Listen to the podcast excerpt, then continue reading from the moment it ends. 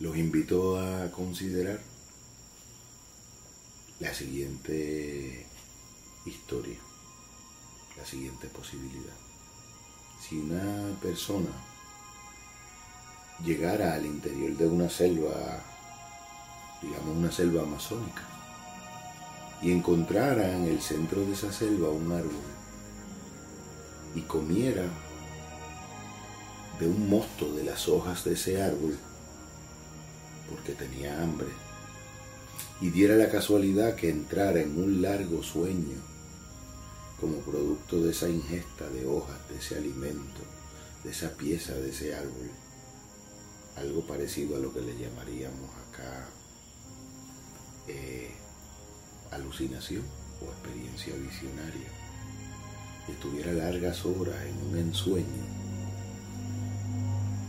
y con el paso de las horas y del atardecer o de la noche se levantase y recordase todas y cada una de las experiencias que tuvo a raíz de haber ingerido esta pasta vegetal amazónica. La experiencia que la persona tuvo en estado de ensoñación en relación a la pasta vegetal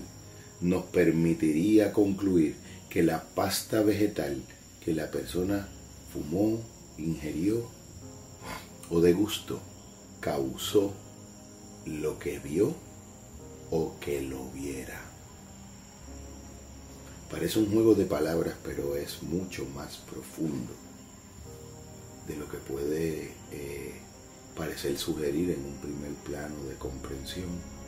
y me parece que en la respuesta a esa pregunta pudiera explorarse el intento de la respuesta a la pregunta que probablemente no la tenga y sea una pregunta cuyo destino sea no ser respondida de modo definitivo, de si acaso la mente es o no el adentro o el afuera del cerebro.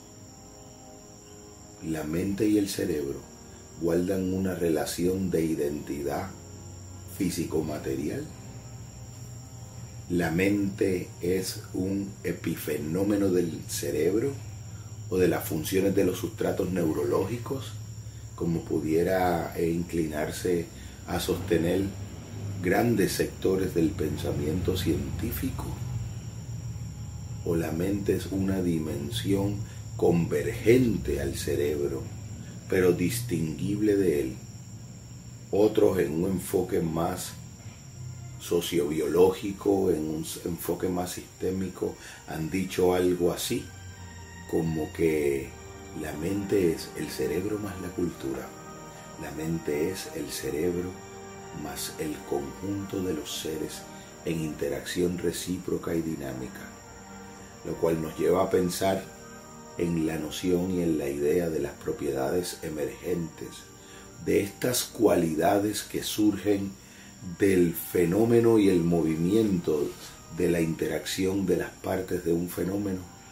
pero aunque surgen del fenómeno no pueden ser identificadas como el efecto discreto de una parte de ese fenómeno. La pasta que consumió el viajante que se internó en el bosque indígena causó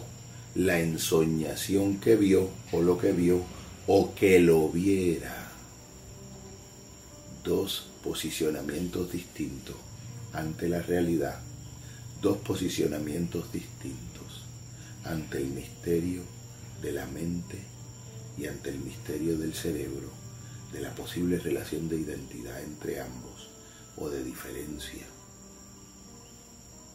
pensaría yo y se me ocurriría pensar en, en algún artefacto electrodoméstico, digamos una radio o un televisor.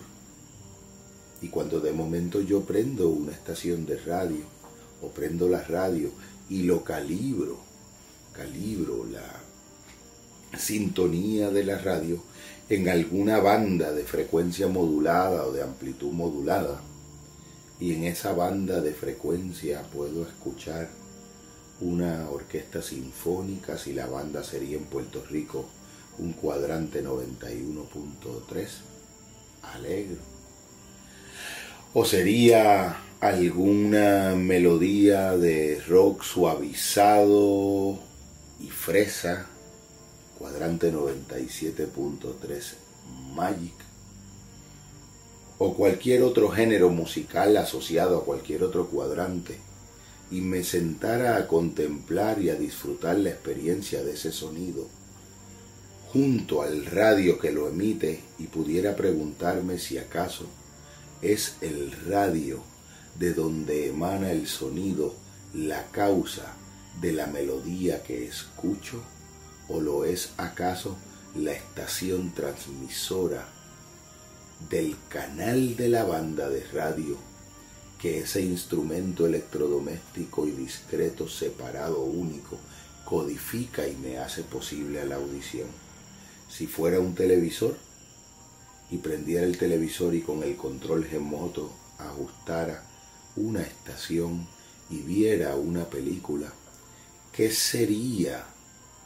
el aparato del televisor en relación a la película que estoy viendo?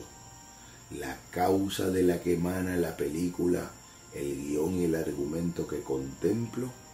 o el instrumento, el medio que posibilita y viabiliza la experiencia de la película que contemplo. Que pudiera ser una transmisión electromagnética que existe en el aire, o sea, en el afuera del televisor, una transmisión radial electromagnética que existe en el afuera del radio, pero que el radio y la televisor o televisión codifican y viabilizan como una experiencia sonora que disfrutan mis oídos o una experiencia audiovisual que disfruta mi cuerpo entero,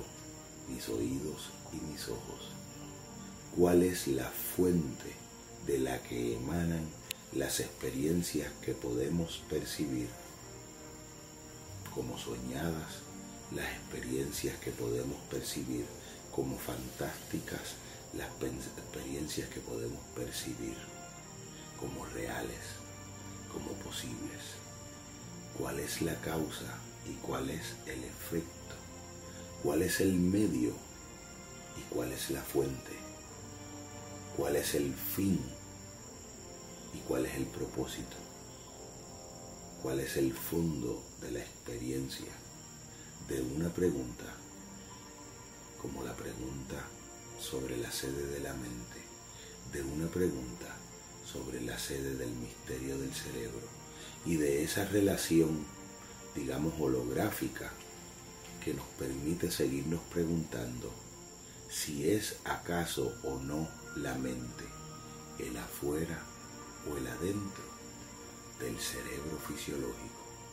y de nuestra experiencia orgánica.